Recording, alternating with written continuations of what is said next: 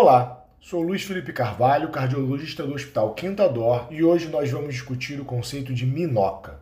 Essa sigla vem de Myocardial Infarction with Non-Obstructive Coronary Arteries, mas no Brasil chamamos comumente de infarto de coronárias normais, o que, de certa forma, é uma falácia, visto que, por vezes, mesmo que encontremos doença coronariana, ela não é a causa base do evento agudo do infarto em curso. Lembremos então da atual definição internacional de infarto agudo do miocárdio, a quarta. É imprescindível a presença de injúria miocárdica aguda, representada pela elevação e queda de marcadores bioquímicos de necrose miocárdica, sendo a principal a troponina. É obrigatório o caráter de curva, com nítida elevação e queda dos valores.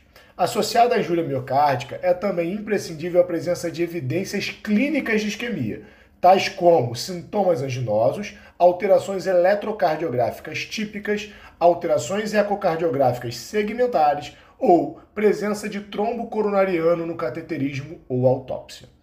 Uma vez confirmado o diagnóstico de infarto com a evidência de injúria miocárdica e de isquemia clínica, ao encontrarmos uma coronariografia que não apresenta lesão coronariana que justifique o evento, estamos diante de um evento de minoca. O Minoca tem várias causas com fisiopatologias e apresentações diferentes, determinando assim prognósticos, perfil epidemiológico e condutas diferentes. Acredita-se que 11% dos infartos agudos de miocárdio sejam Minoca, com estudos mostrando prevalência de 5 a 25%. Vamos às suas causas e suas particularidades. Dividiremos didaticamente em causas de acometimento epicárdico e causas microvasculares. As causas epicárdicas serão ruptura de placa lipídica pequena, dissecção coronariana, espasmo coronariano e embolia distal. E as causas microvasculares são a síndrome X e a síndrome de Takotsubo. E como diagnóstico diferencial frequente para essas patologias, temos a miocardite. Vamos um a um. A ruptura de placa respeita a epidemiologia e fatores de risco de toda a doença arterial coronariana visto tratar-se da mesma fisiopatologia. Porém, placas lipídicas de pouca expressão estenosante, com 20, 30 ou até 50%, apresentam ruptura e exposição de fator tecidual do seu core, desencadeando a cascata de coagulação e formando trombos.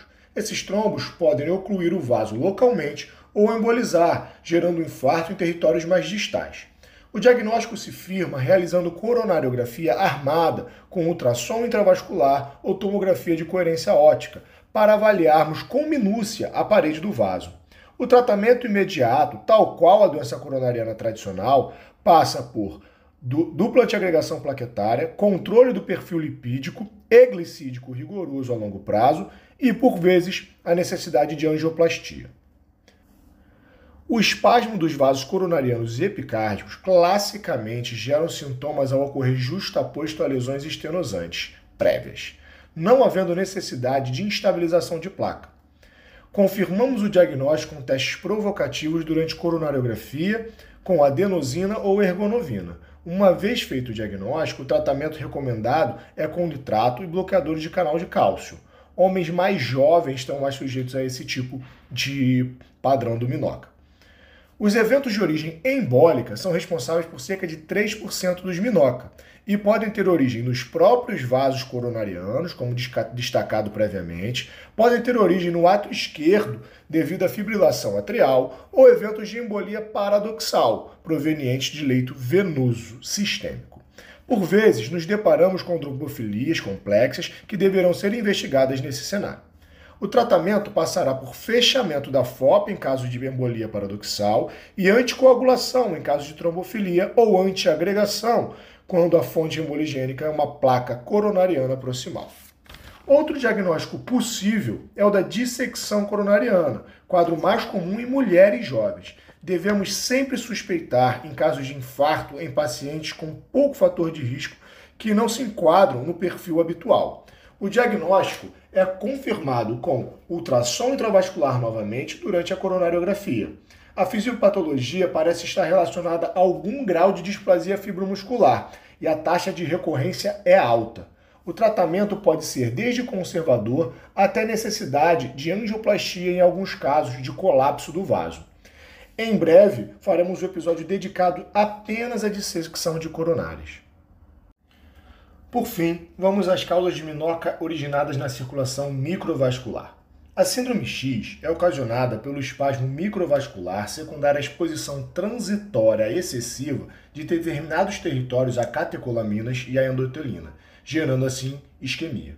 Os critérios diagnósticos são sintomas anginosos, ausência de doença arterial coronariana maior do que 50% de obstrução ou com reserva de fluxo fracionada maior do que 0,8, evidência objetiva de isquemia em eletrocardiograma, ecocardiograma ou cintilografia e evidência de função microvascular comprometida com reserva de fluxo baixo. A avaliação da função microvascular pode ser feita com PET scan, ressonância ou técnicas específicas com avaliação invasiva durante o cateterismo.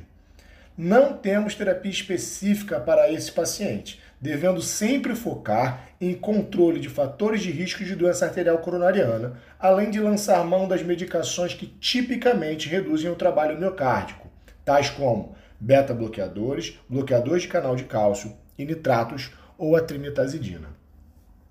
Por fim, a famosa síndrome do coração partido, patologia da moda que estamos assistindo um aumento de sua prevalência, a síndrome do Takotsubo. Essa patologia é decorrente também de uma cardiomiopatia por estresse secundário a um insulto catecolaminérgico. Tipicamente, vemos uma apresentação de eletrocardiograma com supra de ST e um padrão de acinesia ou hipocinesia médio-apical e hipercinesia basal que notamos no ecocardiograma e na ventriculografia. Esse padrão, com o abaulamento da ponta do ventrículo esquerdo, é semelhante a um vaso japonês de capturar polvos, daí o nome da síndrome.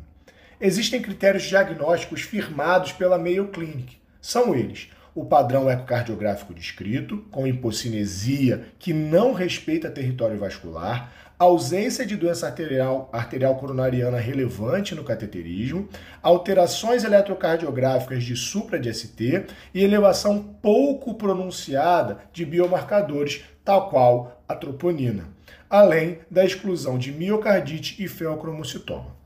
O tratamento para essa síndrome é sempre suporte e prescrição típica de insuficiência cardíaca para aqueles pacientes que cursam com a disfunção mantida. Então, quando nos deparamos com infartos, principalmente em pacientes que não integram os grupos de risco habituais de doença arterial coronariana, devemos buscar os possíveis quadros de minoca. Lembrando que temos situações de acometimento epicárdico, tais como ruptura de placa incipiente, êmbolos, dissecção coronariana e espasmos, e temos também as situações de acometimento microvascular, tal qual o Takotsubo e a síndrome X. Cada patologia tem seu tratamento e prognóstico específico. Devemos sempre lembrar também de excluir o principal diagnóstico diferencial, a miocardite. É isso, galera. Em breve viremos com a discussão de um podcast para cada um desses temas. Mas até lá, um abraço.